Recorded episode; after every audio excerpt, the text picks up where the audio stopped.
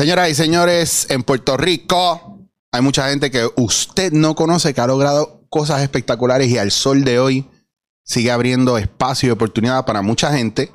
Y como muchos en los medios, está ahora dando duro con su propio espacio, su propio podcast y está pero matando. Mira que yo he visto unas entrevistas espectaculares ahí.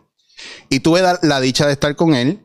Hicimos una campaña donde ustedes fueron a su podcast, vieron la entrevista y le dijeron, me hicieron el favor, la bendición de emplazarlo y decirle que tenía que venir aquí y hoy, día de lluvia, está aquí conmigo, señores y señores.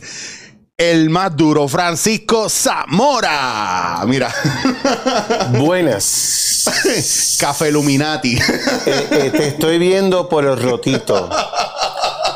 Por el rotito donde se mete el dedo para sostener la taza que ha, eh, que ha sostenido un café espectacular que me acaban de dar y que estoy agradecidísimo. Así que ya me lo tomé, está vacío, pero es para que usted sepa que me han recibido con un cafecito exquisito, de modo que... Y mira que estaba asustado porque no me dio tiempo de ir a, bu- a buscar la cajita del café que tú haces.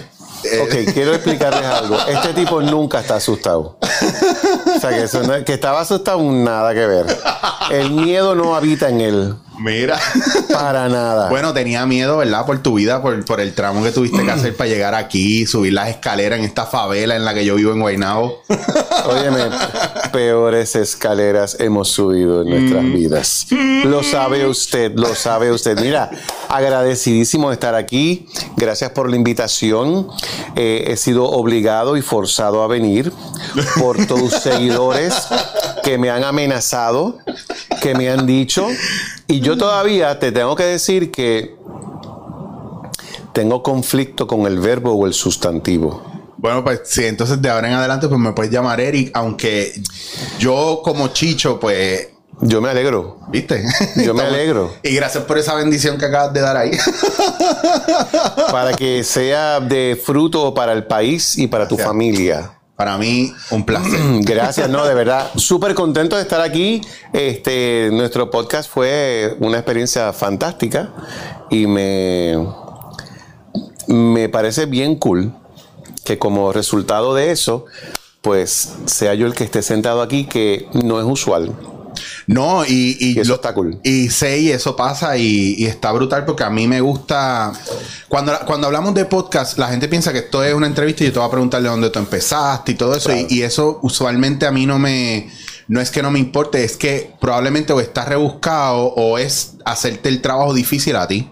Entonces, aquí Ok. dándote en la cara, la gente está ready para que nosotros profundicemos en lo que pase, porque saben que yo no preparo entrevistas, yo recojo la esencia de la persona, ese ha sido mi trabajo toda la vida con lo de impro también, y se dan unas conversaciones que cuando acabamos salimos como que, wow, qué cool, porque porque es orgánico. Entonces, tú eres un tipo que yo sé que aunque yo visitándote, tú tenías una entrevista y tú y yo hablamos y sí, una parte orgánica, pero cosas tú buscaste y sabes. Claro. Pero se siente que hay algo más ahí, tú eres más espontáneo en muchos otros aspectos. Claro. Entonces, lo que todavía me, me- me hace falta tener claro es por qué dándome en la cara. O sea, pero ¿por qué la violencia? Mira, cuando yo empecé dándote en la cara y qué, qué cool que tú preguntas, yo siempre le digo a la gente que nosotros le damos en la cara o tú nos das en la cara a nosotros viendo un lado tuyo que la gente no está acostumbrado a ver. Ya.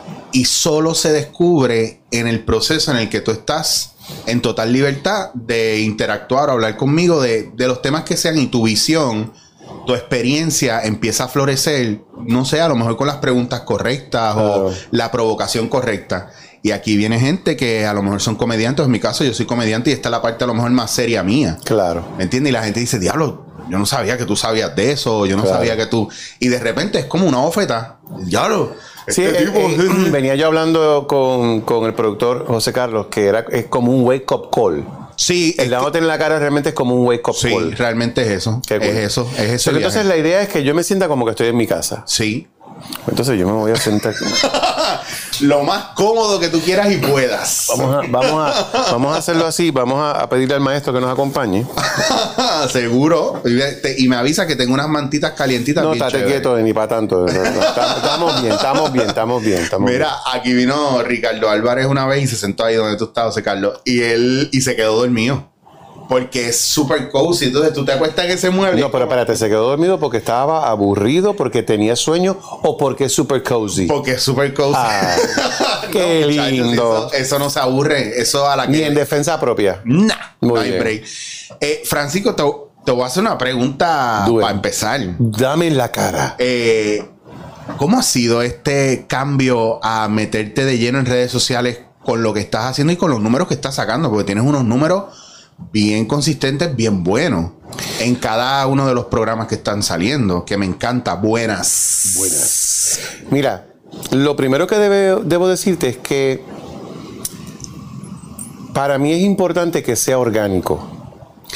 Eh, Con esto lo que te quiero decir es que sí es verdad que tenemos buenos números y es importante que sepas que no es, eso no está donde queremos estar. Claro. Y también es importante que sepas que no hemos comprado nada. Todo lo hemos hecho bien ganado. Claro. Porque creemos en la honestidad del proceso. Ahora, respondiendo a tu pregunta de cómo ha sido este, este cambio, te tengo que decir que en la vida uno... Cuando yo era chiquito, a mí me regalaron una bicicleta. Y obviamente me caí 40 veces. Y finalmente le pusieron a la bicicleta unas rueditas. No sé si sabes de qué estoy Sí, sí, sí. Yo, yo las tuve. dos rueditas a los lados y eso ayudaba a que no te cayeras. Y yo recuerdo el día que me quitaron las rueditas. Uh, Y yo recuerdo el día que me las quitaron y yo corrí la bicicleta y no me caí. Te tengo que decir que mi abuelo estaba conmigo. Mi abuelo Papa Pepe que murió de 102 años. wow. Este proceso de cambiar la programación de televisión a redes sociales, yo igual tuve dos rueditas. Se llama José Carlos, que fue quien me llevó de la mano. Por ejemplo, primer podcast. Terminamos el podcast y José Carlos me dice, es importante que tú le cuentes a la gente cuando te hagan una historia que se conecte con algo tuyo, que tú lo cuentes. Que cuentes tu experiencia. Y yo digo, espera, espera, espera, espera, espera, espera un momentito. ¿Y a quién le importa mi experiencia? Yo estoy aquí entrevistando a Chicho y Chicho es la estrella. Le- me toca sacar el brillo de Chicho y mientras menos yo hable, mejor. Y me dice, no, no funciona así. La gente quiere saber de ti. Y entonces, eso es uno de miles ejemplos que te doy de cómo yo he tenido que reprogramarme, porque yo vengo de la televisión comercial, Claro. donde todos son 30 segundos, la entrevista no puede durar más de 5 minutos. Cuando mi primer podcast duró una hora, yo, yo dije a José Carlos, este suero de brea no se lo empuja a nadie. Y es, es, una nueva, es un nuevo mundo, una nueva programación. Claro, del otro lado de la moneda, a José Carlos le toca un tipo montado en una bicicleta que ha corrido bicicletas toda la vida. Claro. Así que una vez que yo hago el switch, ya la cosa vuela. Y en ese sentido, pues él tiene un recurso que siempre va a caer parado. Él va a la segura. Porque él sabe, no importa a quien me toque, yo caigo parado. Porque los años no pasan en vano. Claro. Y yo creo que ahí está la grandeza de la capacidad de adaptarnos a los cambios que la vida nos propone. Eso, eso que tú estás diciendo es bien importante porque una situación, ¿verdad? Y vamos a hablar a nivel generacional, que yo me lo encuentro en todos lados y en todo, ¿verdad? Cada vez que yo doy un taller en, en compañías grandes y eso, pues sabemos que los ejecutivos son personas que a lo mejor pasaron por donde están los diferentes empleados en esa jerarquía, o tal vez no, pero su mentalidad de las cosas se hacen de esta manera y no, y siempre me funcionaron, no hay que cambiarla es lo que usualmente estanca los procesos de, de evolución y especialmente cuando vino ahora lo de la pandemia, mucha gente en los medios era esta cuestión de, ah, este, la- el programita ese que tú tienes, el podcast, o no respetan los podcasts, porque hay un montón en la realidad y cada vez son más accesibles, pero de repente yo recibía llamadas de, mira, ¿cómo es que tú haces el podcast tuyo? De diferentes emisoras, ¿qué programa tú usas? ¿Qué consola tú tienes? ¿Qué micrófono? Y esto y lo otro. Entonces querían hacer lo mismo de radio, televisión, usando la tecnología y no adaptándola. Claro. ¿Me entiendes? O no adaptándose al medio. Entonces había un choque generacional bien fuerte. Pero sin embargo, en el caso tuyo, eh, es muy interesante porque sí, por ejemplo, cuando yo me senté a hablar contigo, yo sentía que estaba hablando con alguien y que no era una entrevista y que era un espera pregunta, contesta. Espera pregunta, contesta. No era, era un intercambio Una conversa. de idea y emoción. Entonces, eso es lo que em, eh, decía Sanford Meisner de que en el juego lo más importante del actor es conectar y empezar a jugar con la conexión emocional y la gente quiere ver más de eso porque estamos en una era reality show. Correctamente. La gente quiere ver cosas y entiende las cosas por relación a lo que sienten, no por lo que tú le quieres vender. Correctamente. Y eso ahí tú, eh, ahí te puedo decir en las entrevistas que he visto que tú lo has, has, ¿verdad? masterizado bastante brutal porque conectas con gente que tú conoces personalmente o que estás conociendo y conectas bien rápido. Y, y bueno, ahí te tengo que decir, ¿verdad? Que uno trae unos, unas destrezas de fábrica. Claro. Eh, yo básicamente soy uno más de la línea. O sea, yo soy un eslabón más en la cadena. Mi eslabón no es ni más grande ni más chiquito, tiene el mismo tamaño que el de todos. Lo que pasa es que cada eslabón tiene su función. Y tú tienes uno, un expertise también porque tú has pasado no solamente de la parte artística frente a cámara, también de producir, de mover cosas, tú cantas, o sea, tú haces muchas cosas dentro de las artes exacto. que también te permite desarrollar una amplitud y una sensibilidad para conectar con los demás. Y, y entonces es importante que sepas, y qué bueno que lo mencionas, que todo eso está pasando a la vez. Por ejemplo, tú me acabas de, me acabo de sentar aquí, entonces mientras tú me estás preguntando, no sé si te diste cuenta, yo estoy diciendo, espérate, empieza el productor, espérate, eh, el, el cojín que tienes en, la- en los brazos puede estar tapando el micrófono. Si tapa el micrófono, entonces no se va a escuchar. Así que yo hago esto. Ah, te miré, te miré. Yo sé. El micrófono está, está libre, así es que no hay problema. ¿Tú sabes? Pero te pasa a ti y me pasó a Nos mí. Yo pasa a todos. Lo vi en un momento y dije, ok, después que no pegué el cojín al micrófono y, y yo sé que tú estás allá también. Dice, soltamos todo en. Claro. eh, tú sabes, ese perro me ha mordido muchas veces, así que está difícil, Sí, es difícil. que yo tape el micrófono con mi ropa, que yo tape el micrófono con mis manos, porque uso micrófono de toda la vida, he puesto micrófonos toda mi vida, he visto entrevistas que se escocotan porque la mujer tiene un collar que le choca encima al micrófono y la quiero matar. Claro. ¿Entiendes? Así que son cosas que nos, son cosas que nos conectan y lo tengo súper claro. Pero, pero todas esas personas que habitan en mí están hablando a la vez. Claro. A veces es difícil callarlos. Uno le da, uno le da el espacio, ¿verdad? Aprende a darle el espacio en algún momento y otras veces simple, simplemente cae en el sucumbe al caos y Yo, yo, no, yo no te puedo decir que yo les doy el espacio. Ellos reclaman su espacio y yo tengo que puntualmente mandarlos a callar. Eh, y sabes que para mí eso es uno de los grandes retos. wow, Y sabes, solamente lo logro cuando estoy meditando. full. Y es un ejercicio, hermano. Sí. Te, te voy a decir más.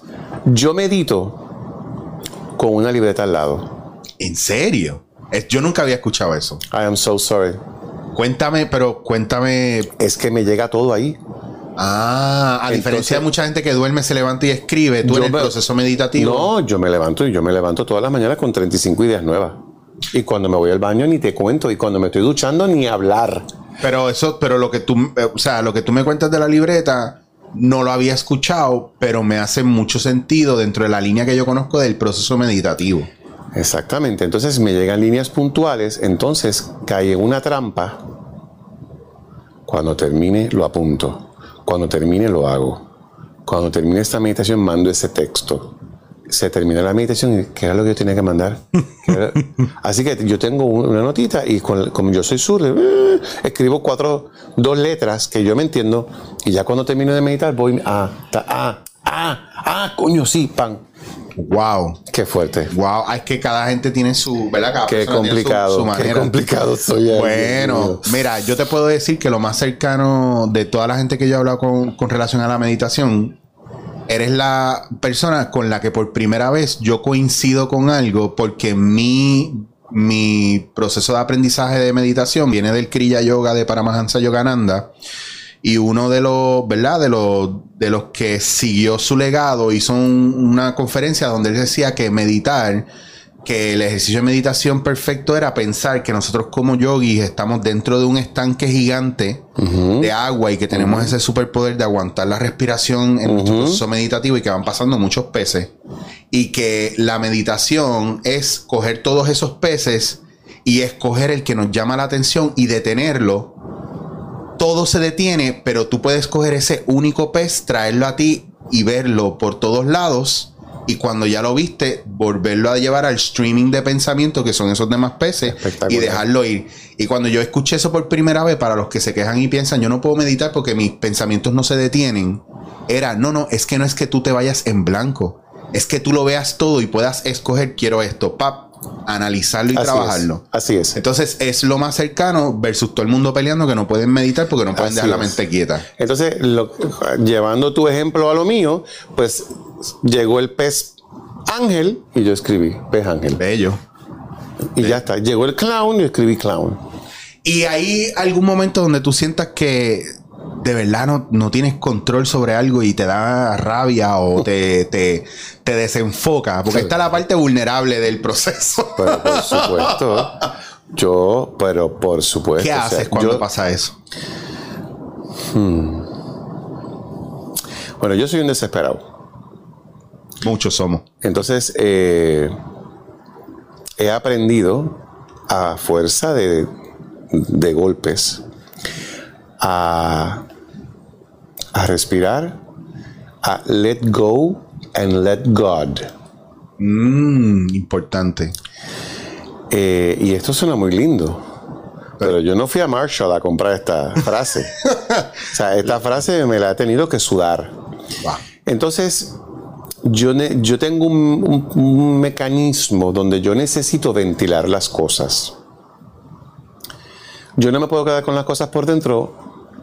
No puedo, yo necesito ventilarlo. Muy bien. Me gusta por dónde va esto. Pero no todo el mundo es así. No, no, hay gente que se lo queda y eso somatiza en alguna eso. en Yo- una y- condición. y yo trato de decirle eso no funciona, pero les tocará, ¿verdad? En su momento. Entonces, eh, cuando lo ventilo, me ayuda a entenderme y a organizar mis pensamientos, aunque sea hablando conmigo mismo. Por ejemplo, yo me, yo me he escuchado hablándome mientras le doy comida a los peces, mientras le echo agua a las matas. Yo me he escuchado, pero ¿cuál es tu problema? ¿Pero qué te pasa? Quédate quieto. No, hombre, no, relax. Tienes que bajarle dos. Tienes que tranquilizarte porque, mira, tú hiciste esto, tú hiciste esto. Pues, da, brother, la brega que la... Mira, hay un libro de Chopra que se llama Las siete leyes espirituales del éxito. Y es un manual de vida para mí. Hay una ley que se llama la ley del menor esfuerzo, que es una de las más difíciles para mí de entender. Brutal que tú menciones esto. Y ese libro dice, la grama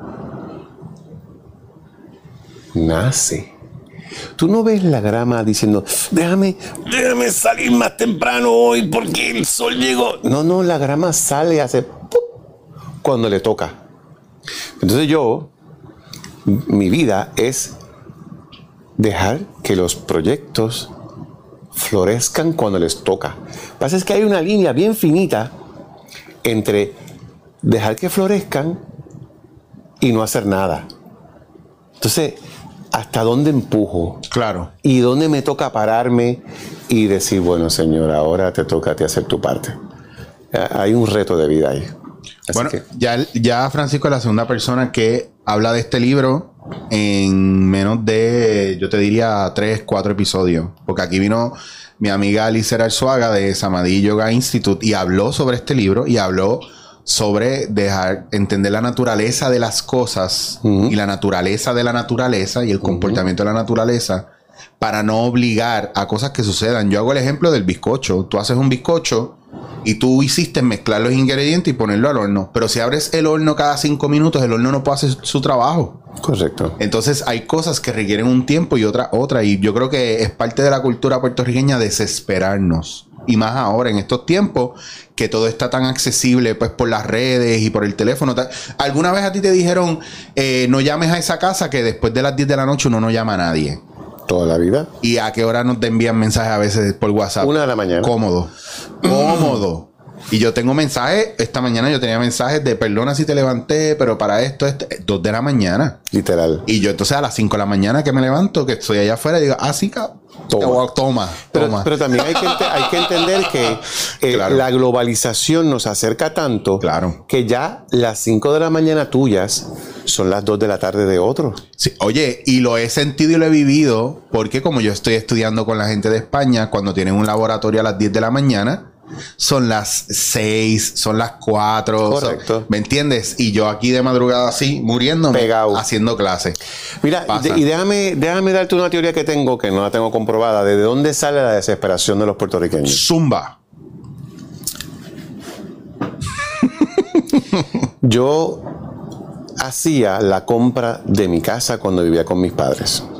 Esa era una de mis responsabilidades. Después que saqué licencia de conducir, a mí me dieron un carro, pero el carro venía con una responsabilidad. Tenía que llevar a mis hermanas a la escuela, buscarlas a sus países, llevarlas a sus países y hacer la compra. Entonces, a mí me encanta el guineo.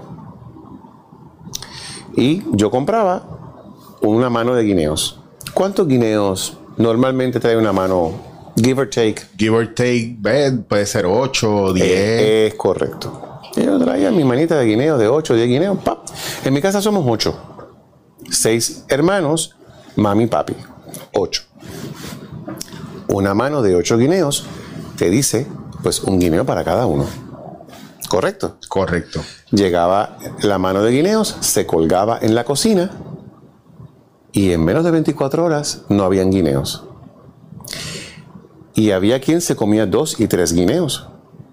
Eso quería decir que cuando llegaba la mano de guineo, si tú no agarrabas tu guineo ahí, tú perdías tu guineo. Vaya. So, yo pienso que este asunto insular,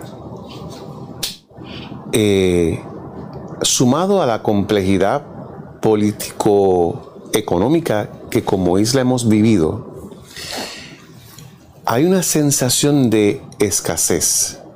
Sí, señor. Entonces, si no agarras tu guineo, aunque no tengas ganas de comerte el guineo, agárralo porque es que se jodió. O O sea, el aunque- guineo no va a haber O aunque tengas, quieres tener más para cuando no haya. para cuando no haya. Entonces, ¿cuántas veces, cuántas veces tú estás en la carretera y el carro que está detrás de ti te pasa por el lado para pararse frente a ti en la luz? ¿Qué adelantó? Nada. Nada. Pero la violencia de la desesperación Wow. de... Entonces, yo, para mí, la- conducir en la carretera es un reflejo de la cultura que vivimos Full. el bocinazo, la desesperación, no te doy paso.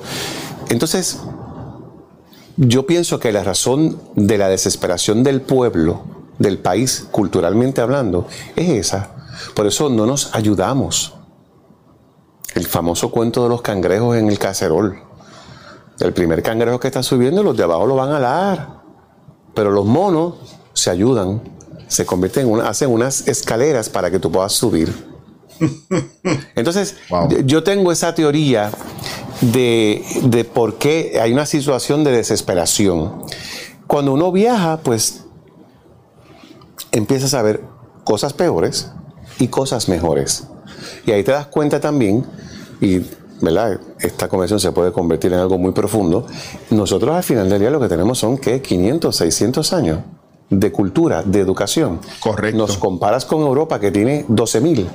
Bueno, y tenemos cultura de 500 años indefinida, porque tampoco la hemos definido todavía. No solamente eso, sino que hay que reconocer que nuestros taínos están aquí hace muchísimos años antes. Claro. Y esa sangre sigue presente de alguna forma. Pero a lo que, quiero, a lo que me quiero eh, referir es que tú miras un país de Europa que tiene 5.000 años de historia, una catedral que tiene 5.000 años de construido y miras lo nuestro que tiene 400. Entonces, es que esos, esos, esos 4.500 años adicionales de vida no pasan en vano. Son canas. Entonces, esa te da, por ejemplo, los europeos viven pensando en su vacación, ahorran y se van para sus vacaciones. Eso es sagrado. Aquí, ¿cuánta gente no ha pedido que le paguen las vacaciones y se quedan trabajando? Sí, hay, sí. Hay... Porque hay otra mentalidad, porque no tenemos la madurez. Pero qué bueno que tú traes ese tema a colación, porque aquí varias veces se ha tocado ese tema. Porque ese, eh, eh, mira, incluso hasta en esta situación de lo del COVID, yo no hablo del miedo, la propaganda o si funciona o no funciona. Yo hablo, por ejemplo, de lo que provoca el miedo. El miedo a que nos encierren, el miedo a que no lleguen los vagones con comida e, y la nevera llena.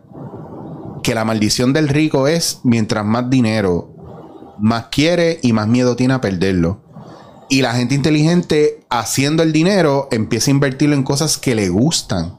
A veces la gente piensa que gastar en un viaje es gastar y no es invertir. Correcto. No están diciendo estoy invirtiendo en este viaje. No, estoy gastando, gasté un montón de dinero en este viaje a Europa. La pasaste bien, sí, pero mira, al final me quedé, pero dormiste bien, sí, me fue brutal. Y, Comiste espectacular, y, tienes unos recuerdos inolvidables, entraste al museo, viste un atardecer, te agarraste de la mano de tu jeva mirando la Torre Eiffel y te diste un beso y te tomaste una foto. ¿Cuánto vale esa foto? ¿Cuánto vale que la hayas vivido tú y no la haya vivido otro y tú estés soñando con vivirla? Mm, ahí, está, ahí está. Yo vi la aurora boreal por primera vez el año pasado. Imagínate tú. Antes de la pandemia fue lo último, el último viaje que di fue Barcelona, que es como mi segunda casa. Y fuimos a Norway, allá, a Tromso, por allá, pero... Sí, llegando al Polo Norte. Llegamos y esa noche vimos la aurora boreal. Y la noche después vimos la aurora boreal. Y la tercera noche ya no vimos más nada. Porque fuimos en un momento donde es, es viable, es raro, pero hay que tener suerte. Y nosotros tuvimos la suerte de la vida que en los cuatro días que estuvimos ya la pudimos ver. Y dos veces. Y, eso, y eso es espectacular y que lo veas así es más gufiado todavía. Es que mucha gente, y, y, perdona, ¿verdad? Voy a entrar porque aquí nosotros profundizamos mucho. Eso al final es lo que le gusta a la gente y es lo que da luz. Porque mucho, mucho. Bueno, por, por falta de luz no va a ser. No. By the way, que te estás viendo bien acá. Yo sé que en el monitor yo te ves explotado. Yo me siento que soy el hincho de la avenida, pero si tú dices que se ve bien, yo confío en ti. Aquí yo te veo súper bien. Claro, desde donde yo estoy, parecería que tú me estás iluminando a mí. pero es porque tengo una bombilla aquí. ¿Qué pues, personaje? ¿Qué clase de personaje?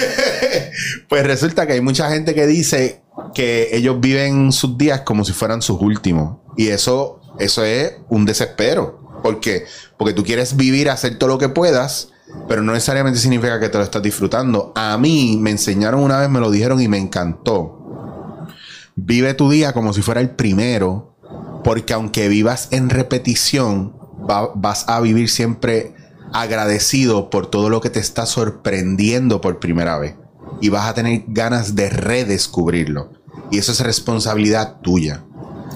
Entonces, mm. hay una cosa bien bonita de eso, porque a lo mejor yo puedo ir al mismo coffee shop todos los días a la misma hora, pero no voy a ver a la misma gente todo el tiempo. Claro. El café no me va a saber igual todo el tiempo. El día no va a estar igual todo el tiempo. Bueno, pues déjame Déjame reaccionarte a lo que acabas de decir porque muy interesante. A mí la muerte me llegó temprano porque a mis veintipico yo perdí a mi mejor amiga. Mm. Y al año siguiente perdí a mi primer amigo. Así que a los 30 años míos, yo había perdido gracias a Dios, ¿verdad? Más allá de los abuelos y las cosas, eh, yo había perdido gente de mi edad, muy cercana a mí, en unas muertes súbitas. Así que yo me. Yo tuve que hacer la paz con la muerte. Y yo soy de los que vive todos mis días, y permíteme terminar de explicarte, como si este fuera mi último día. However, no lo veo como lo acabas de describir. Y me explico. Yo me vivo cada día intensamente. Porque yo no fumo, pero los que fuman, que se fuman hasta la colilla, porque una vez que tú tienes esa colilla, esa, esa colilla no vuelve a la boca. Así que decide lo que vas a hacer con eso. Entonces, yo vivo mis días pensando que si es el último, no habrá en mi pensamiento una línea que diga, caramba, si yo hubiera, oye, que, ah, yo debía haberle dicho. Entonces yo a la gente que quiero, se lo digo todos los días. Cuando mi mejor amiga murió, ella muere 18 meses después de haber bautizado a su hija, que yo era, yo fui su padrino. Y yo, como padrino de su hija, eh, ella me pide que yo dé el brindis del bautizo. Entonces yo digo, coño, voy a hacer un brindis de una ahijada que cuando crezca no va a saber qué diantre yo dije en su brindis. Así que yo decidí que el brindis a mi ahijada iba a ser una carta. Yo le escribí una carta y yo, mi brindis fue leer la carta. Entonces, después que Merce muere, yo releo la carta y me doy cuenta que la carta era para Merce, para Marimerce, no era para su mm. hija Natalia. Y en esta carta yo le digo a Marimerce en vida, gracias por ser mi amiga, gracias por haber estado ahí para mí y por ser cómplice de todas mis locuras. Entonces, lo que te quiero decir con esto es que sí, yo vivo mis días como que podría ser mi último día, pero no en el regret, sino en el appreciation de que yo lo aprendí de Chopra. El pasado es historia. El futuro es un misterio. El ahora es un regalo y por eso se llama presente. Eh, esa es la línea que el, propósito del objetivo y la visión de eso es lo que diferencia una visión de otra. Es como la gente que ama, pero ese amor está cargado de, un vacío personal o de una toxicidad. Y de la misma manera es la persona, ¿verdad? Que, que overwhelms porque falta Claro. Es lo mismo que estábamos hablando de la escasez basado en la ansiedad y en la mente de que realmente podría pasar el día que se acabe.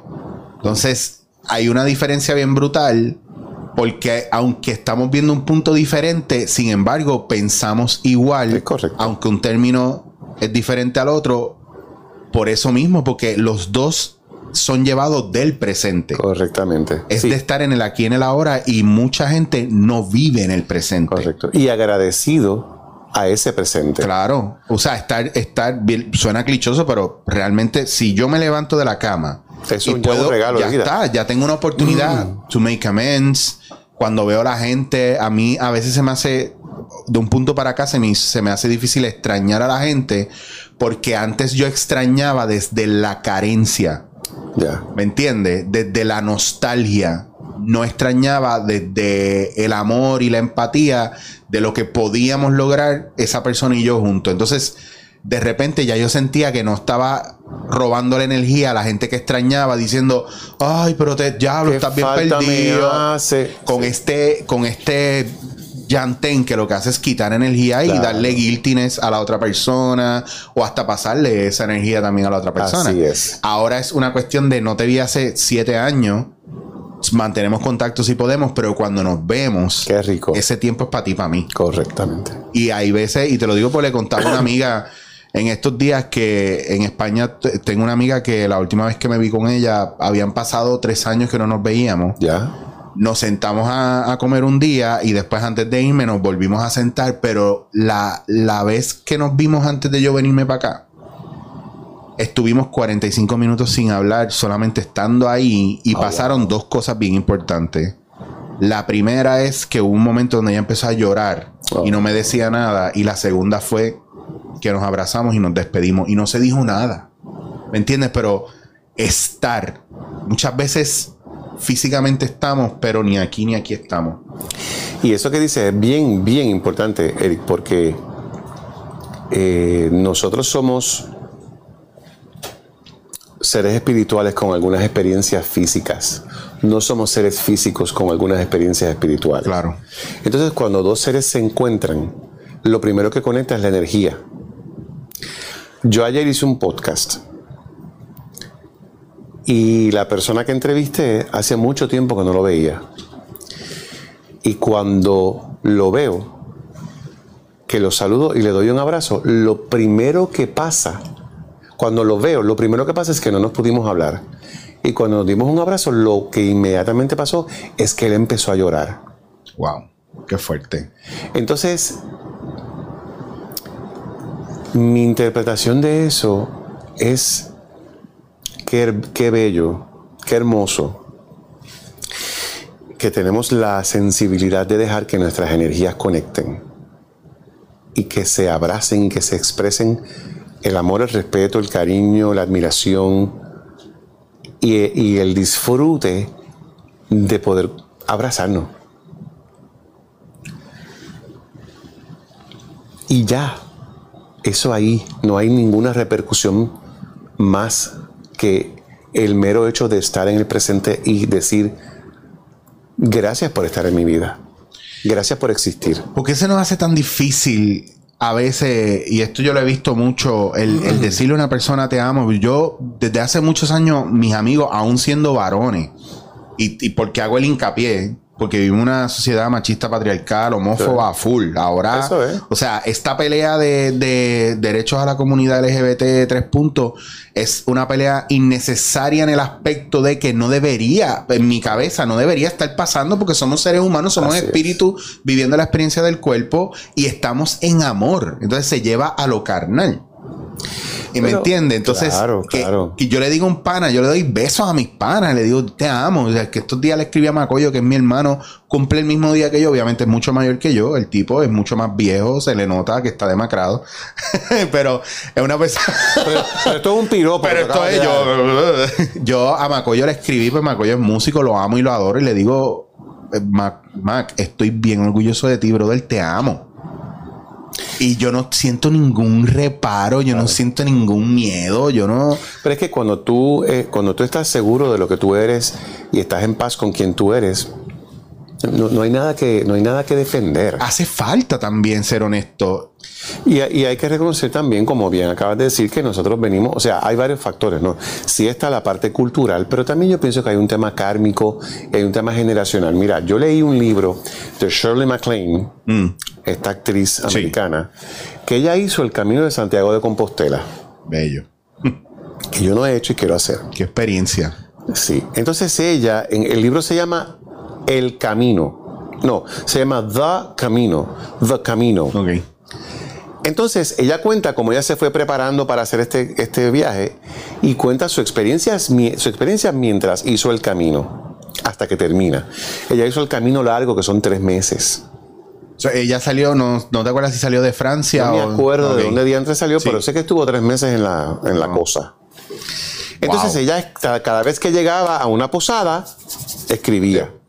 Entonces, esta es una mujer muy, muy conectada con energía, con meditación y todo. Entonces, empieza a contarnos cómo ella empezaba a conectar con los ancestros del espacio puntual donde estaba, que era parte de la energía del camino. Yo pienso que los espacios físicos conectan con toda la energía que ha habido en la historia. Sí, señor. Son layers como la cebolla, que según tú vas quitando, pues, te encuentras más y te encuentras más y te encuentras más. Entonces ella conectaba con todo eso. Y ella cuenta un día que ella identificó el momento en que la raza humana, como precio kármico, se separó y comenzó como precio kármico la parte del género. Me explico. Wow. La interacción sexual era puramente enérgica y era solamente una energía que conectaba con la otra. Pero hubo un precio kármico que como castigo, ah, pues sabes qué, ahora no es todos con todos, ahora es la mitad con la mitad. Y se convierte, no sé si me estás entendiendo por Te dónde entiendo voy. perfectamente. Se, se divide y se hace, se convierte en un tema de géneros, entiéndase, varón, mujer. Y a mí eso me hizo tanto sentido, porque la realidad del caso es que el amor y el placer no tiene género. Ah, culturalmente yo pienso, y también está un tema de gusto personal, pero culturalmente te van, te van formando para que te gusten estas cosas, para que te guste el arroz con gandules, para que te guste el lechón. Te van cultura, pero hay gente que no come hígado.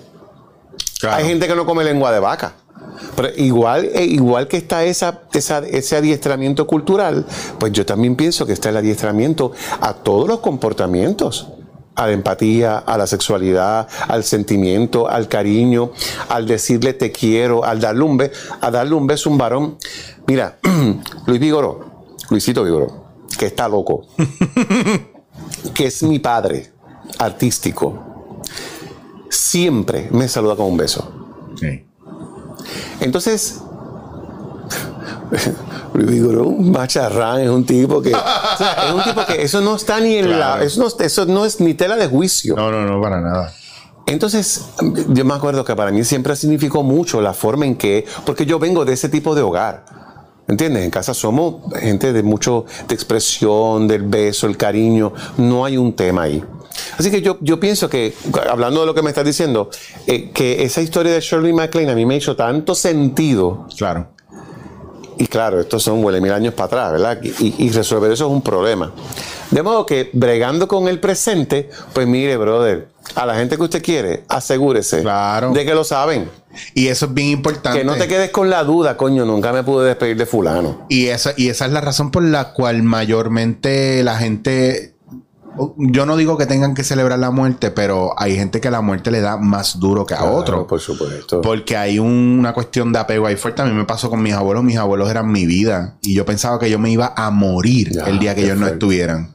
Y el día que ellos no estuvieron, que pasó, ¿verdad? Yo tuve mi llanto y mis lágrimas, pero, pero fueron en paz. Fueron en paz y no, y no lo dilaté como pensé que lo iba. Yo pensé que de verdad me iba a sacar de carrera un rato.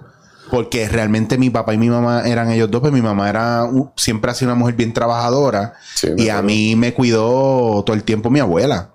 Y me acuerdo como si fuera hoy que cuando mi abuela murió, ese primer mes, yo la llamé dos meses inconscientemente que tuve que borrar su teléfono. Wow. Y tres veces yo estaba parqueado frente a su casa y no sabía cómo había llegado ahí. Wow. Y yo se lo dije a mi mamá. Y uno de esos días me acuerdo que yo le decía a mami, sí, mami, pero estoy acá afuera, ayúdame a bajar unas cosas. Y cuando me bajo, mami me vuelve y me llama. Yo me bajé, yo no me había dado cuenta todavía. Mami me dice, pero tú no estás allá afuera. Y yo, mami, sí, estoy frente. Mami, picha, estoy frente a casa de más. Pero ¿y qué tú haces allá? No sé. Hablamos ahora, voy para allá ahora.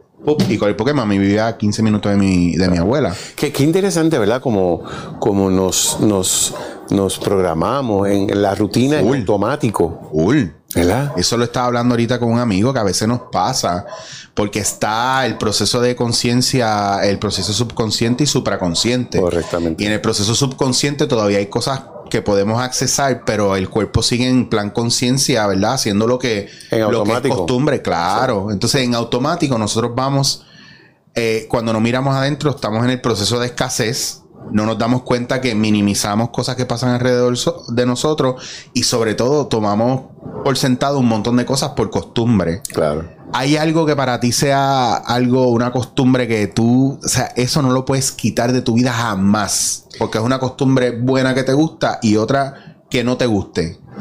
pero por supuesto, por ejemplo, hoy me pasó una. Le estaba contando a José Carlos, todas las mañanas cuando yo mm, termino de, tomarme el café de piringuita que me tomo. El café. Eh, que voy a prepararme, que me voy a, bañar y a vestir, yo voy a mi teléfono y yo miro lo que tengo en el día y me visto acorde. Mmm, qué interesante. Yo tengo muchos sombreros. Si tengo una reunión con el banquero, la ropa es distinta. Ok. Que si me voy a ver con un colega artista o si no tengo Nada, nada en mi agenda. Y hoy no lo hice. Porque estaba convencido que lo único que yo tenía era una reunión con un cliente que se había movido de día. Así que yo me puse mi t-shirtcita y dije, como viene una tormentita, una cosa, déjame ponerme esta chaquetita por si hace frío en la oficina. Y no, pero porque confié, porque yo me quiero que me la sé toda, que no es verdad. Entonces, va, y, no lo miré. Pues llegó a la oficina y estoy en la oficina haciendo todo. Y José Carlos me llama y me dice, voy de camino. ¿Qué pasa? La reunión que se cambia de fecha era una reunión que era con José Carlos. Y yo sé que él sabe que la reunión se cambió de fecha, pero yo pienso que él se quedó en la programación de que íbamos para la oficina a prepararnos para la reunión. Él- o sea, José Carlos estaba mal. Para ti él estaba mal. Pero yo, como a mí me encanta que José Carlos vaya a la oficina, pues yo me quedé calladito. Y yo dije, a no decirle nada. Porque así vaya, aprovecho y me siento con él, porque hace tiempo que no hablo mierda, para hablar con él. Y José Carlos llega y me dice, ya estoy aquí. Y yo dije, ah, pues déjame terminar esto y te aviso para que vengas. Ah, Y termino una llamada y le digo, ¿dónde estás? Y me dice, en el lobby. Y yo digo, pues dame cinco minutos para hacer otra llamada. No. Y yo estoy ahí resolviendo con el chico de contabilidad y qué sé yo. Y de repente José Carlos me dice, mira, pero es que es a las 11. Digo, ¿qué? y me dice, Chicho. Y yo, ¿qué? y entonces le... entonces, claro, pues, ahí te contesto tu pregunta de algo que yo hago todos los días y esta mañana no sé por qué no Para hice. venir a la favela, que estaban todos los, todos los muchachos de la favela en la escalera sentados, Así, jugando. haciendo... um, um, Y lo ven vestido así, los, los nenes así descalzos jugando soccer en la favela donde yo vivo. Y lo ven vestido y dicen, mmm. Pero yo soy un hombre de mucha estructura. Ok. Eso yo lo intuí cuando, cuando me senté contigo la primera vez. ¿De verdad? Sí. ¿Por qué? Porque habían unas cosas y una- unos movimientos que tú haces y una manera y una postura en la que tú te sientas que me dejan saber a mí que tú eres una persona de, de calendario, costumbre y postura, que tú eres una persona bastante estructurada en muchos aspectos de la vida, que no es que tú tengas que improvisar, es que tú mantienes una distancia de control para crear una estrategia al momento que es muy diferente a responder a. Entonces, Wow. sí, yo veo, sorry, que yo ha sido Eso está espectacular. Continúa porque estoy aquí descubriendo América contigo. eh, de la misma manera que a lo mejor en algunos momentos de tu vida tú sí podías haber sido un poco más errático, pero con el tiempo descubriste que era mucho más fácil echarte un poco para atrás, mirar y hoy día en esta etapa de tu vida coger input, procesarlo y, a- y hacerlo tuyo, ¿verdad? Es mucho más fácil porque entendiste ya lo que era el proceso de adaptación. Totalmente. Pero para eso tuviste que caer un poquito rock bottom e incluso hasta sentirte mal hasta que te- tienes rasgos de que en algún momento te... De muchas que nos pueden dar, pero en algún momento clave te tuvo que haber de una depresión bastante fuerte.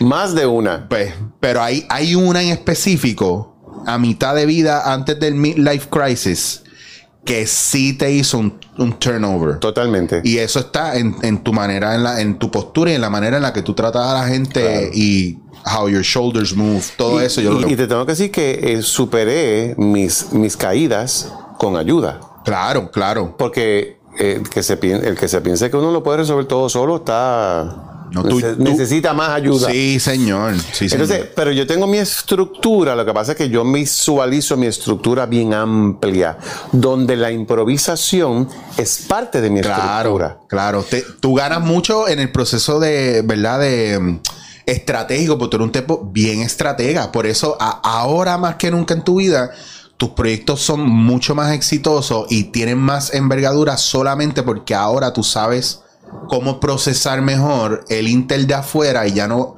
no confías solo en tu Intel. Tú eres capaz de coger un Intel de afuera, procesarlo y caer en tiempo lo que tú dices por los años de experiencia. Bueno, y además me aseguro de tener Intels a mi lado. claro, que ahí, es lo ahí que... ahí tienes el perfecto ejemplo. Claro, pero en otro momento de tu vida probablemente hubiera sido más difícil escucharlo. Mm, Puede ser. Siempre, yo siempre he tenido. Yo, yo siempre he, querido escuchar. Porque yo siempre, siempre he pensado que la gente tiene, todo el mundo tiene algo que decir. Sí, señor. Todo el mundo tiene algo que aportar. Yo, yo siempre he tenido eso claro. Lo que pasa es que los golpes te enseñan. Y yo, eh, pues, ¿verdad? No me gusta tropezarme con la misma piedra más de una vez. Me he tropezado con... Hay unas piedras que tienen nombre y apellido que se mantienen, que se mantienen. Y yo les busco la vuelta les trato de brincar, pero la piedra se mueve para el frente y siempre está ahí. Eh, aún así, trato de aprender. Sin embargo, me sorprende muy positivamente el assessment que has hecho de mi persona. Porque, porque tienes, tienes mucha razón en lo que acabas de decir. Y, y- y esa información que tienes, te tengo que decir que no es información que yo digo. No, no, tú y yo no tenemos ningún, ningún, tampoco Ni con tenemos nadie. nada. Ni contigo ni con nadie. Eso es mi proceso con mi círculo Claro. íntimo. Eso, eso, bueno, esa es la parte que yo tra Yo llevo 25 años trabajando a la improvisación y yo soy un friki del estudio de la conducta humana, pero también entiendo que el error mayor de los estudios de la conducta humana es el encasillar. Entonces, ajá, sígueme analizando. Entonces, no. ¿Qué- Lo que- ¿Quieres lo- que me acueste tipo psiquiatra? No, no, no, lo que te iba a decir, una cosa que iba a añadir, que lo bueno que tú tienes también es que tú eres, eh, ¿verdad? Tú eres el tipo de líder ahora en tu vida que es justo, que tú le das espacio a las cosas que son, y te lo había dicho una vez en el podcast y te lo digo ahora aquí también, que yo me acuerdo una vez, yo empezando en Sagrado, eh, yo me fui de mi casa para poder estudiar en Sagrado. De, que un día empezaban las clases en la Inter y mi mamá sale para ir a sus clases, porque mi mamá estudiaba también en la Inter en San Germán, y me dice, ¿por qué tú no te has preparado para ir a la universidad? Y yo le digo, mami, no voy a estudiar ahí. Porque yo no tuve una relación muy... Yo era bien rebelde.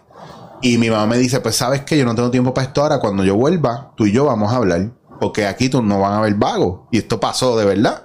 Mami se fue y ya yo estaba en Sagrado estudiando matriculado. Y me acuerdo que en esos primeros meses, yo recuerdo, lo que no me acuerdo es si fue realmente en San Patricio, había una actividad y, tú estabas ahí trabajando y animando. Y recuerdo que tú me dijiste a mí, porque yo te dije, mano, yo quiero hacer eso, a mí me encanta, qué sé yo. Y tú, bien simpático, bien cool, chamaquito, que o sea, no, no llamaron a seguridad ni nada, tú me, me atendiste. Y, y yo te recordaba porque yo había visto con mi abuela y en mi casa vimos muchos especiales que tú habías hecho. De los de Jerusalén obligados, esos todos nos los comimos nosotros. Y yo recordaba haber visto, y cuando te vi me emocioné, porque yo creo que tú fuiste de las primeras figuras que yo vi. Y te, Físicamente. y te, y te dije que yo estaba loco por hacer eso y que me gustaba y que sí. Y tú me dijiste a mí, ¿y qué tú haces acá en San Juan? ¿De dónde tú eres? Y por alguna razón parece que daba pinta de no ser del área metropolitana. Y yo te dije, no, yo soy de Mayagüez, Cabo Rojo, ah, chévere. Pues, ¿y qué estás haciendo por acá? Yo te dije estudiando y me dices, pues vas bien. Por ahí tienes que empezar. Edúcate para que no seas como la gente que no sabe y poco a poco vas a ir cayendo en tiempo y no dejes de hacer lo que tú sueñas hacer. Y ya está. Hasta el sol de hoy. Qué bien. ¿Me entiendes? Entonces sí, ese granito y ese impacto sí lo tuviste. Por eso para mí cuando, cuando, cuando tú me llamas, que me llamas porque el caballero aquí, José Carlos, es el que me hace el contacto y yo lo conocí a él, el mago extraordinario que es en Musa como tú. Y de repente, diablo, yo estoy aquí en, en la oficina de Francisco Zamora haciendo un podcast. Diablo, no puede ser. Yo tengo que contar de la vez que yo lo vi cuando chamaquito. Y es bien loco y es bien gratificante porque es como si se cerrara el círculo, ¿verdad? Y aprovecho la oportunidad para agradecerte eso y Gracias. agradecerte que al sol de hoy tú, todavía tú puedes identificar gente con talento y ayudar a explotar ese talento porque es que al final se trata de eso. O sea, Totalmente. yo soy, yo soy amante, ¿verdad? De, de- de la cultura india y de las escrituras védicas y de todo lo que tiene que ver, ¿verdad? Con los dioses indios y me encanta y me, me encantan todas la- las mitologías y todo lo que tiene que ver con las religiones. No me caso con ninguna, pero me encanta lo positivo que puede salir de ese misticismo. Y en la historia de Brahma, el gran juego de Maya a Brahma era, le había borrado la memoria y lo había cortado en pedacitos y lo había metido en dentro de cada uno de los seres humanos. Y el juego de Brahma es despertar dentro de los seres humanos y una vez despierto, despertar al otro para él seguir juntando sus piezas. Amén. Y eso es algo que a veces a nosotros se nos olvida. Y en esto de las redes sociales, creo que hemos caído mucho en, en vez de despertar a los demás, queremos seguir durmiéndolos o apagándolos. ¿Te has sentido en algún momento que te han querido apagar esa llama? ¿Cómo has bregado con eso? Eh, ha habido mucho bombero a mi alrededor. y con carros grandes. Vaya. Con muchas mangas. Lo que pasa es que esta llama no es apagable. Ahí es que se equivocan ellos. Que se creen que con agua apagan la llama. Pero no es así que va. Lo que me tomó fue darme cuenta de esto que te acabo de decir y de, y de con el ego a un lado, a reconocer que mi llama es única y es mía. No es mejor que la tuya, ni es peor, es que es la mía, es la que es. Y es la única llama que tengo y mi llama es la que me hace único. Entonces yo tengo que abrazar esta llama y ese, ese empoderamiento es lo que hace que la llama crezca. Te lo voy a contar en Arroyo Bichuela. Yo siempre he tenido un complejo gigantesco con mi nariz, de que soy narizón. Toda la vida. Yo tengo cuatro hermanas y mi hermano pequeño. Entonces, yo pienso que yo soy el más feo de mi casa. que según fueron naciendo los hijos, mis padres fueron perfeccionando la fórmula y cada hijo salía más bonito.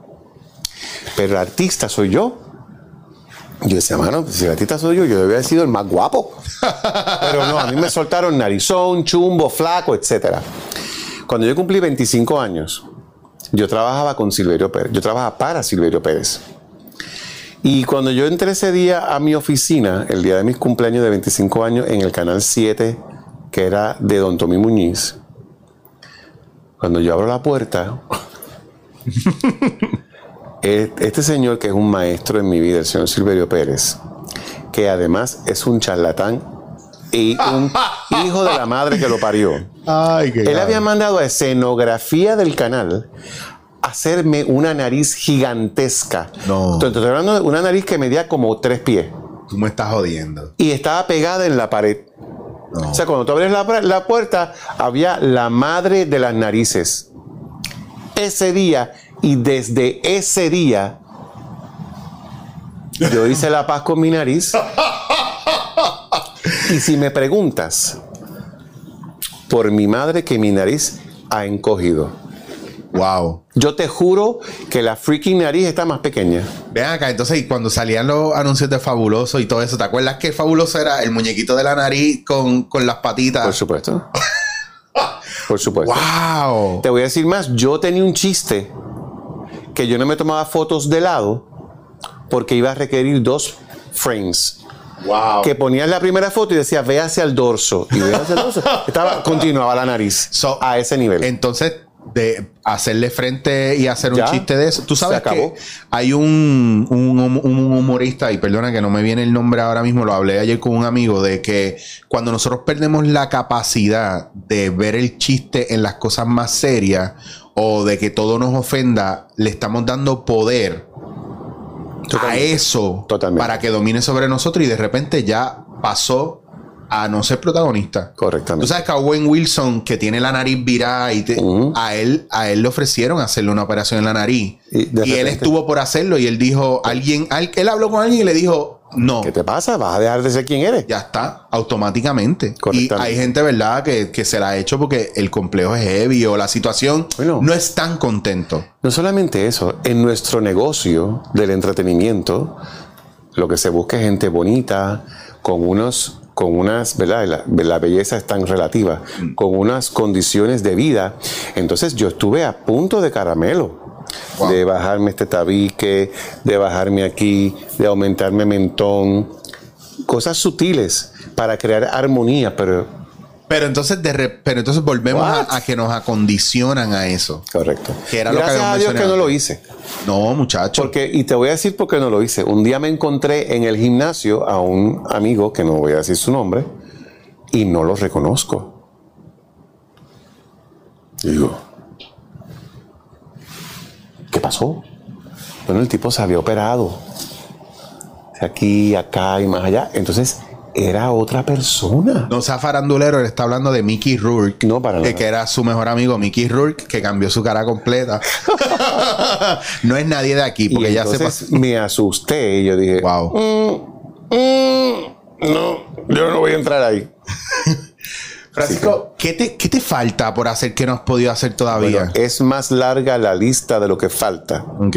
de lo que ya se ha hecho. Y hay algo ahí que de verdad tú dices, no, no, no, es que es esto, esto es ya lo que tiene que ser. Totalmente. Yo quiero que tú sepas que mi gran proyecto no ha llegado. ¿En serio? Oh, sí, sí. Mi gran proyecto tiene nombre y apellido. Y, es- y está nacido desde hace veintipico de años. Pero lo, lo ves que va a suceder. o- Totalmente. Ok. Totalmente. Me gusta. La, la, el reto ha sido entender que no es mi tiempo, Ah, wow. que es el tiempo de Dios, del proyecto, de la sabiduría máxima, de Krishna, de Buda, de Siddhartha, de quien tú le quieras poner. Y, y para contestar tu pregunta, dos áreas puntuales. Realmente es la misma. Yo pienso que el futuro de la evolución de la raza humana está en la educación. Claro. Sí, yo. te- sí, sí, me encanta. Entonces, como vivo en Puerto Rico, pues la patria la tengo que primero hacer en Puerto Rico. Así que yo tengo una, un proyecto, una campaña, una, una misión de revolucionar la educación. ¿Qué tanta falta necesita? ¿O Y tanta falta hace? es- esa revolución no, no puede empezar explotando, poniendo una bomba en el, en el Departamento de Educación. Porque eso lo que va a crear es una crisis. La revolución tiene que empezar de abajo, con las nuevas generaciones. Así que, eh, contestando tu pregunta de qué falta, eso. Ese, ese proyecto que, que va a revolucionar la educación, porque la educación la realidad del caso es que los libros que estamos usando. todo esto está, está obsoleto, es todo. Totalmente. El, el- el sistema completo está obsoleto. Es que perdió, Completo. perdió, perdió su misión hace años. Yo, yo no sé si fue que perdió su misión y no y, y te propongo que no entremos ahí porque entonces no. necesitaríamos otro podcast para discutir eso. Pero contestando tu pregunta, yo, yo tengo un plan de revolucionar la educación y hacerla cool, fun, divertida, que tú lo quieras aprender y para eso hay que enseñarte a cómo aprender. Mm, eso es muy interesante. Eso está bien duro. Eso es otro approach también. Eso está bien duro. So, primero eso. Y lo segundo es replicarlo en otros mercados. Porque es, la situación que se vive en Puerto Rico se vive en el mundo entero. Sí, correcto. No es en Puerto Rico nada más. Y como, y como estoy en América, se me hace más fácil hablarle a los americanos, entiéndase, dominicanos, panameños, colombianos, costarricenses, argentinos. Los españoles son, En su momento. 5.000 tienen 5.000 años de historia y eso está, eh, hay un challenge allí, ¿verdad? Sí. Pero la mejor forma de contestártelo es que cuando yo estudiaba, la Real Academia era la ley. Hoy en día, la Real Academia reacciona a lo que ya está pasando. Antes la Real Academia dictaba la pauta. Claro. No, not anymore. Ahora la Real Academia es referencia. El- mundo va más adelante Sí. que la Real Academia. No, no sé si me Te entiende. entiendo perfectamente porque es que todo, todas estas es- todas eh, eh, instituciones establecidas hace años que regulaban, al venir la internet y a, y a venir todo, vienen todos estos ismos, la sí. globalización y todo eso, han creado una manera diferente de pensar y no se pueden, no se están adaptando, no, están entendiendo, no, se están han podido escuchando. adaptar, no se han podido adaptar. Mira, yo recibí una, una oferta de una universidad para que yo diera clases. Yo estaba ready. Empresarismo, clases inspiracionales. Y entonces me dicen, el único tema que tengo es el tema eh, de los títulos. ¿Qué título? Oh, no, que hay que tener un doctorado. Y yo, ¿qué? ¿En papel? Ah, no, pues papi, no. Chequeamos. No perdamos el tiempo. Bueno, te te puedo decir, si yo llevo toda la vida pichándole al papel, al, al título, y aún así haciendo trabajo más trascendental que compañeros que tienen 20 mil títulos, pero están de teoría versus práctica. Claramente. Entonces, a la hora de tú competir, es bien difícil y yo decidí que yo me iba a quedar sin el título, porque después también sin el título no me lo puedes quitar. Y puedo trabajar cosas que otra gente no se atreve y no entra. Y eso es muy triste porque hasta que no ven el trabajo no lo, no lo quieren validar. Y aún así, como Pedro, dudaron. Entonces es, es tiempo de empezar a ejecutar porque hay gente que tiene mucha práctica y tiene muchas ideas muy brutales y yo no dudo que tú seas uno de esos tipos y hay que empezar a embrace it porque Claro. si imagínate si si es las instituciones educativas están quedadas, imagínate esos títulos. Entonces te pregunto, al final del día, ¿para quién es el título? No es para ti. Si el título es para ti, entonces ¿qué importa el papel? Ya está. Es que es eso. Es eso. Cuando tú estás en honestidad con tu conciencia, porque el primero que no se puede comer la mierda es uno mismo. Ajá, así mismo Perdonando es. el francés. No, no, tranquilo. Pero si tú te comes tu propia porquería, eh, la guerra se perdió. Me gusta esa línea. Me gusta esa línea mucho. Así que con quien tú tienes que ser honesto, primero. Y yo soy, o sea, yo no me paso una. Y el enemigo número uno mío está frente al espejo.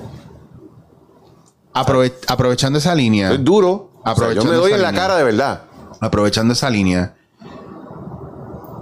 ¿qué, qué, qué te enseñaron o qué te dijeron algún día que hasta el sol de hoy tú lo hiciste tuyo y te sirve para seguir moviéndote adelante? Porque a mí, a mí yo te puedo decir que otra cosa tú me dijiste a mí que se quedó conmigo y es cómo reaccionar al no. Y eso, eso, diablo, Francis, diablo, es más, te lo voy a decir como yo lo diría aquí, diablo cabrón. Wow, qué diferencia de ese día que yo salí de ahí y tenía un sentido mucho más profundo, mucho más pacífico, directo y mucho más eh, profundo de lo que ya, ya no era pasional, ya era Racional. Racional. Y me encantó y lo he usado muchas bueno. veces ahora y el cambio ha sido radical. Qué bueno. Porque no me ha cerrado la puerta, al contrario, ha, ha abierto diálogo. Es que no entendieron, no lo han entendido. Ya está. Hay y que eso, explicárselo. Y te la tengo que dar. Gracias, O sea, de verdad que gracias a un millón, yo lo he hablado aquí varias veces, pero eh, eso, eso yo lo, lo tomé de ti. Pero, ¿qué tú has tomado que Mira, te ha ayudado? Yo tomé un. Yo tomé unos cursos, unos talleres de crecimiento personal, eh, que fueron los que me llevaron a montar mi propio negocio. Y en esos cursos yo aprendí que al final del día me toca a mí. Si algo no ocurrió, ¿qué faltó? De mí. Entonces, si de mí no faltó nada, pues entonces no me tocaba. Lo que te quiero decir es que yo, yo asumo la responsabilidad. Full. Bello. Y la mejor forma de contestártelo con un ejemplo es en mi oficina. El último cheque que se hace, el último, es el que lleva mi nombre.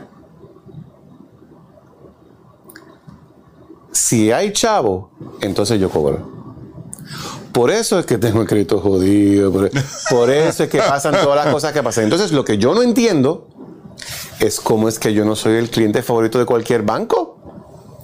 A mí me vas a sacar más dinero en recargo, a mí me vas a sacar más dinero en penalidades, a mí me deberían recibir con una alfombra roja cuando entro al fucking banco. Yo pienso que hay un error de enfoque en el banco. Yo soy el tipo que más dinero te genera. Ah, soy el que más riesgo te pone. Puede ser, pero entonces tienes que, ahí tiene que entrar el carácter. ¿Con quién tú estás bregando? ¿Esto es una persona de palabra? Claro, cuando yo tenía 23 años, pues no tenía historia, pero ahora, tú mira para atrás, yo, yo te podría pagar bien tarde, pero nunca te dejo de pagar. Yo quiero que tú sepas que yo acabo de hacer hace una semana cheques de gente que le debía dinero hace seis años Wow. que no están esperando el cheque. Pero, y cuando me encuentre contigo en el banco, ¿qué, ¿con qué cara te voy a mirar? Y pues cuando no es empresario, la vida se complica. No, y en los medios pasa mucho, o puede entonces- pasar, y hay gente que desaparece y, no da bueno, y cara. barren el piso contigo y entonces Claro. dicen 40 cosas de tu persona. Pero al final del día, pues en ese sentido, pues por ejemplo, cuando yo me compré mi primer carro, mi primer carro mío, yo fui al banco para que me, me dieran el préstamo. Y la, la señora, muy linda, ella sentada, me dice, ay, pues felicidades, muy bien, sí, pues muy fantástico, pues entonces necesitamos que tu papá venga. Yo tenía 21, 22 años. Y yo, "Eh, perdón, no, que tu papá venga. ¿Para qué? No, para que nos dé la firma. Y yo, que usted me está diciendo que yo le tengo que pedir a mi papá la firma para comprarme un carro. Me dice, sí, porque es que tú no tienes experiencia de crédito. Y digo, perdóneme, ¿de, eh, de dónde sale la experiencia? ¿Cómo, ¿Dónde se compra la experiencia? Este es mi primer carro, ¿de dónde usted espera? La experiencia me la tiene que dar usted. Ahora, si este banco me está diciendo que para prestarme el dinero para que yo me compre mi primer carro, le tengo que pedir la firma de mi papá, estoy en el banco equivocado. Gracias. ¿Sabes que me dieron el carro? Wow. la firma de mi papá. Entonces, a donde voy es que estas son cosas. O sea, lo- el, el que tiene compromiso, el que tiene la palabra, it is what it is. Y esto no es negociable. Mi palabra no es negociable. No es negociable. Wow. Esa es mi, esa es mi carta. Esta es mi as de espada. Esta es mi as de, este es mi Joker. Bueno, José Carlos que nos diga cuál vale más, el Joker o el as de espada. ¿Qué vale más? Esta es mi as de espada. Esta es mi carta más importante y no es negociable. Wow. Así que pues, Me encantaría que todo el mundo pensara así con su palabra para que la tome en cuenta cuando la da, pero sobre todo también la tome en cuenta cuando la reciban. Que eso es muy importante. Y es una cosa, pues, que los que todavía arrastramos con esta cuestión de ser caballeros, ¿verdad? Porque yo soy un romántico nostálgico. eh, entiendo que lo que nos falta es tener la fuerza de cara para asumir responsabilidad y darle valor a nuestra palabra y a la palabra de los demás. Así que tú sabes que en esa línea, y perdona que me tire estas más historias, e- esto yo lo aprendí de mi papá. Mi papá es el maestro. Entonces mi papá no puede entender. Papi tiene 91 años. Entonces en este momento él no puede entender cómo es posible que el banco me pida garantías personales para un préstamo. Y yo digo, papi, porque es que el negocio cambió. Entonces él me dice, no, porque es que cuando yo le pedí al banco la primera línea de crédito, yo me reuní con el presidente del banco y yo le di mi palabra. Y al sol de hoy, los préstamos que papi tuvo hasta hace nada, no tenían líneas de crédito, no tenían garantía ninguna que no fuera su firma. Entonces, ¿cómo yo le explico a este señor que me parió que ya la cosa no es así? Y yo lo digo con nostalgia porque realmente la palabra no vale nada. Y yo sé que es más complicado y que los negocios han cambiado. Sí, pero como quiera. Pero al final del día, brother, ¿de qué te vale el papel si no está la palabra ahí? No, y esta cuestión de que, que me suena impactante que diga que yo me senté con el, con el director del banco, que ahora el director tú no ves, al, tú no pasas del, Del o sea, telero, del asistente, sí. eh, eh, está, tú, tú has visto el Banco Popular aquí al lado, que es un edificio, tú, tú no pasas del servicarro. O sea, el mostrador está literalmente, te parqueaste ahí que tiene tres parkings nada más, te metiste al counter y tú no ves más nada. Y sabes que ahí está el reto. Porque esta es la era del servicio. Y sin embargo, también es la era de la mayor distancia entre la gente. Porque el servicio no es, el servicio no es, eh, eh, no, no tiene un conflicto con la distancia. El servicio y la distancia no están encontrados, van de la mano. Y el reto, lo que pasa es que no se han reinventado. El reto es dar el servicio a distancia, Claro. pero que el servicio al cliente esté en excelencia. Esa es la, esa Ay, es- esa- ese es el cruce. Ahí está. Esa, yo creo que hay gente que no puede ni, como es, este, caminar y masticar chicle a la vez, no pueden dar el servicio y, y- y estar, mira, Ahí, conectado. ahí está. Ahí está el presente, ya no es ni el futuro, ese es el presente. Qué fuerte. Bueno, Francisco, yo te tengo que decir que, mira, vamos a dejarlo aquí porque a mí me encantaría que algún día se repita, porque ahí, aquí hay, para, yo pienso que es más importante y aquí es donde nos das en la cara con tu personalidad, con, con verdad, como tú manejas y como tú eres con tu carácter. Y es bien importante, yo creo que, que sigan habiendo conversaciones así. Me disfruté mucho la de Molusco, que yo sé que mucha gente no se lo esperaba como salió. Me encantó la la de Alexandra, la de Cristina. O sea, tienes, tienes muchas conversaciones espectaculares en tu podcast, buenas. Gracias. Bueno, la Eh, tuya. bueno, bueno, La tuya la- espectacular. la- y la pasamos Tus seguidores estaban en heaven. Y, y que tú sepas que me escribían y me decían, mano, brutal la entrevista. Y me decían también, porque muchos de ellos se mueven a Instagram a escribirme y dicen, diablo, no había visto, me puse a ver las de Francisco Zamora con otra gente, mano, están brutales. O sea, la gente se queda porque el contenido es bueno y porque la gente está buscando conectar más con gente que entienden que están bien distantes y que a la larga cuando vienes a ver no lo están. Entonces una volvemos a, a esta ingeniería social que piensan que uno está acá y por eso nos tratan como nos tratan, pero no quiero irme sin darte las gracias por tus palabras, por la apertura, por confiar en, en, en José Carlos. El hecho de, de tenerme en tu podcast sin necesariamente conocerme del todo, ¿verdad? Y permitirme Pero es que con ahí. ese nombre, ¿cómo no tener? y qué pena que no traje, no pude traer lo que dice mi nombre. bueno, en la panza. estoy gufiando, Gra- estoy gufiando. gracias a un millón. Gracias a eh, ti. pueden conseguir tu podcast en tu página de YouTube, que es Francisco Zamora. Correcto. El podcast se llama Buenas en, en Buenas con cuatro S. con cuatro S. No se, no se confundan. Y en Instagram ¿Sabes tú eres por qué es con cuatro ¿Por S? qué es con cuatro S? Que no te pregunté. Tienes razón. Bueno, es con cuatro S porque yo soy un romántico eh, igual que tú. Entonces yo siempre digo buenas. Yo siempre, así como saludo a la gente, digo buenas. Y dejo la S pegada. Pero cuando tú escribes buenas y dejas la S pegada, eh, podrían ser dos S. ¿Qué pasa? Mi productor se llama José Carlos. Y él pone el Carlos con dos S. Y yo dije, bueno, pues vamos a poner buenas con cuatro S. Las dos mías y las dos tuyas. Mira. Y ahí está buenas. Brutal. Con cuatro Porque, S. porque si tuviera una S sería una J. José Carlos. José Carlos. Buena. Buena. Buena. Correcto. Tú estás, estás más activo también en Instagram. La gente te puede decir Ahí es por donde más activo realmente estoy. Cuéntame, Estoy ¿cómo te consiguen entonces en F Instagram? Zamora TV, F Zamora TV, porque pues la televisión es parte de mi vida. Y la televisión ya no existe. Ahora es el contenido. Pero, pero la realidad del caso es que yo soy F Zamora TV. Eh, ahí me consiguen en Instagram, eh, pero tanto en YouTube como en Facebook es Francisco Zamora. Bello, pues mira, nuevamente, gracias un millón. Que se repita. José Carlos, gracias porque te, te raspaste la entrevista completa también aquí.